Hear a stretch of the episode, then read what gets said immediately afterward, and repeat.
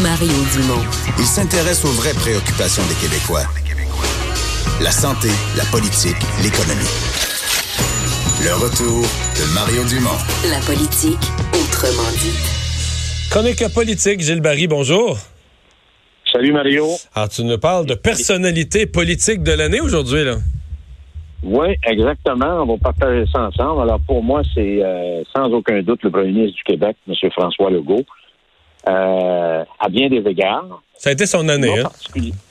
C'était vraiment son année, euh, mais je pense que c'est un cumul d'efforts, puis de prise de risque, puis de d'anticipation, puis de compréhension où était le peuple québécois. Et je vais le décrire un peu pourquoi je pense qu'il, qu'il, qu'il, le titre lui revient. Euh, je vais commencer avec les images de cette semaine qui ont été très frappantes, Mario. Tout le monde a vu euh, le premier ministre euh, devant des enfants qui étaient victimes d'un cancer ou en phase de traitement. On a vu un premier ministre qui était à genoux, partageant avec eux, sensible à la souffrance, à l'écoute, empathique, généreux de son âme. Et ça, je pense que c'est une grande qualité pour un chef d'État, Mario. Alors, du chef d'État parce que moi, je, trouve que le, M. Legault, il se comporte comme un chef d'État.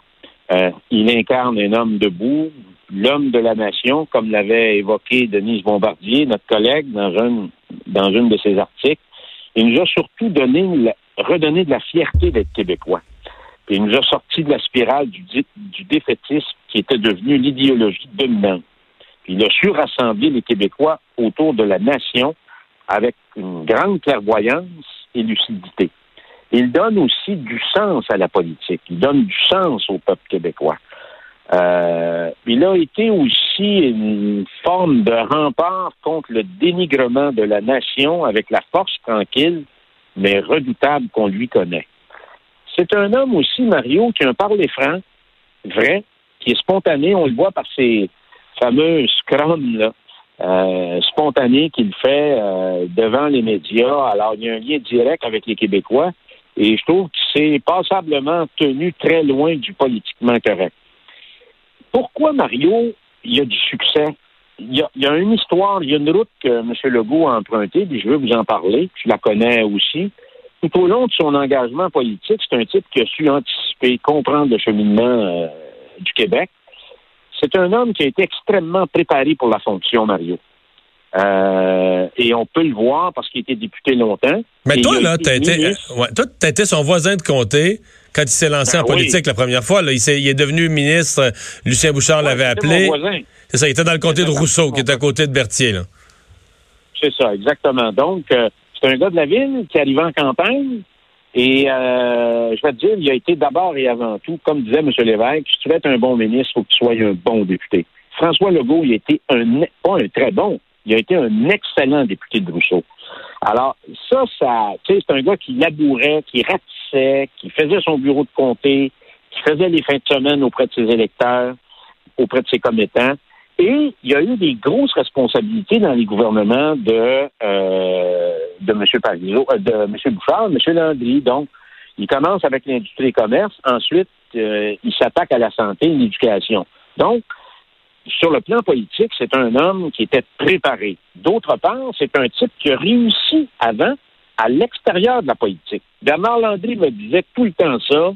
Il dit, je ne veux pas, je, veux que tu sois capable de réussir en dehors de la politique. C'est important. Et François Legault, bien, il a réussi dans le secteur privé avec une entreprise qu'on a bien connue qui s'appelle Air Transact. Alors, donc, tu conjugues une vaste expérience qui fait en sorte que euh, c'est un type aussi qui a connu des échecs, Mario. Deux échecs électoraux comme chef euh, de son parti politique, une devant Jean Charest et l'autre devant Pauline Marois. Alors, quand il y a eu la défaite devant Mme Marois, il aurait pu dire euh, Bon, ben, je, retourne chez nous. Ça passe proche. Euh... Ça passe proche, hein? hein? Ça a passé proche, là. Il y a eu 21 sièges cette fois-là, d'après moi, s'il y en avait 16, 5 de moins, c'est ce qui arrivait. Je te dis ça, le feeling. Et ensuite, euh, il bat Philippe Couillard. Donc, c'est dans, l'épreuve qu'on se forme, qu'on on, va chercher ce qu'il faut pour être en mesure de se propulser. Et lui, il a appris de ça. Euh, et il a pris des risques, Mario. faut jamais oublier qu'il y a eu une époque qui, à mes yeux, a été une saignée qui a été quasiment mortelle pour le PQ sous Mme Marois, quand Mme Baudouin, M. Curzi, la femme de M. Parizeau, Mme Lapointe, Jean-Martin Haussan et François Legault ont quitté le parti. Et François Legault voyait qu'il n'y avait plus d'avenir là-dedans.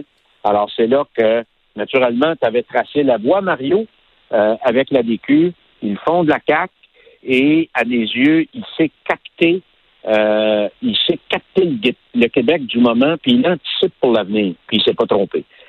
Le premier ministre aussi, Mario, c'est un bataillant. C'est un homme extrêmement déterminé. Faut, moi, je, le connais, là. Alors, euh, et pour moi, c'est une grande qualité en politique, mais il, est capable de reconnaître les torts, et on l'a vu euh, dans la dernière session, il était capable de faire un pas de côté ou un pas en arrière. Mais ça, je vais t'en parler. Le, pas en arrière, là, c'est pas mineur, Gilles. On, on est habitué d'entendre en politique que quelqu'un qui recule, c'est un faible. Puis s'il recule c'est une affaire, son chien est mort. Euh, les groupes de pression vont y passer dessus. Il va être obligé de reculer sur tout. Et, François Legault, on dirait qu'il a développé ça lors de... Ben, quand ça marche pas, on recule, on recommence. il, a développé quelque chose qu'on n'a pas vu tant de politiciens. Puis il le fait avec... Euh, ah, une certaine bonhomie. Il arrive en point de presse. Bon, ben ça, ça n'a pas marché. Ce dossier-là n'est pas bon. Puis là, on s'entête pas plus. Puis on y reviendra. Salut. Ben, moi, je pense que c'est une des qualités. Il, il, manœuvre très, très bien dans, ce, dans ces eaux-là. Mario, il a passé le test. Puis, euh, et les gens, euh, on, on, dirait qu'il y a toujours l'oreille et le cœur connectés avec la population du Québec. C'est important d'aller au-delà des appareils. Moi, j'ai vu les déclarations, et toi aussi, dans dans le débat sur l'immigration. Alors, euh, je pense que tant qu'il va... Parce que le problème en politique, quand tu es premier ministre ou tu es ministre important, c'est de vivre dans une bulle. Et c'est ça qui, qu'à un moment donné, la bulle devient tellement hermétique que tu n'es plus en contact, branché avec le monde. Alors... Puis le, peu de monde, le peu de monde à qui tu parles, ils te disent que tu es bon. fait, que, ouais. fait que toute la population chiale contre toi, puis toi, tu sais pas pourquoi. Ou, ceux que tu écoutes ou tu regardes la télévision, ils vont dire que tu es mauvais. Alors, donc, Mario, les grands défis pour l'année 2020 pour lui, d'abord le plan vert. Euh, on parlait de, de M. Charette l'autre fois. Euh, d'après moi, c'est un, un, ministre studieux, ministre d'Environnement. Alors, euh, il est à l'écoute, il a fait une grande consultation. Moi, je pense qu'il va produire quelque chose d'intéressant. Négociation du secteur public parapublic. Moi, j'ai vu les psychodrames de 82-83.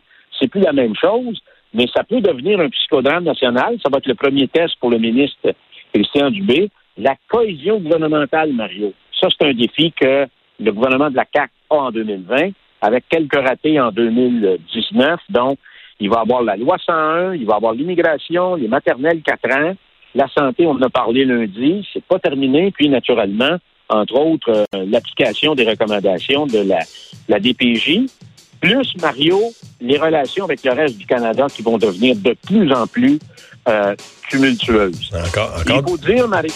encore, du pain, encore, du pain, sur la planche pour l'année. Il faut, la musique est partie. Il faut que je te laisse. Salut! Mario, je vous souhaite joyeux Noël. Mais à toi aussi. Aux éditeurs, à tous ceux qui nous écoutent. Joyeux Noël, on se reparle en 2020. Bye.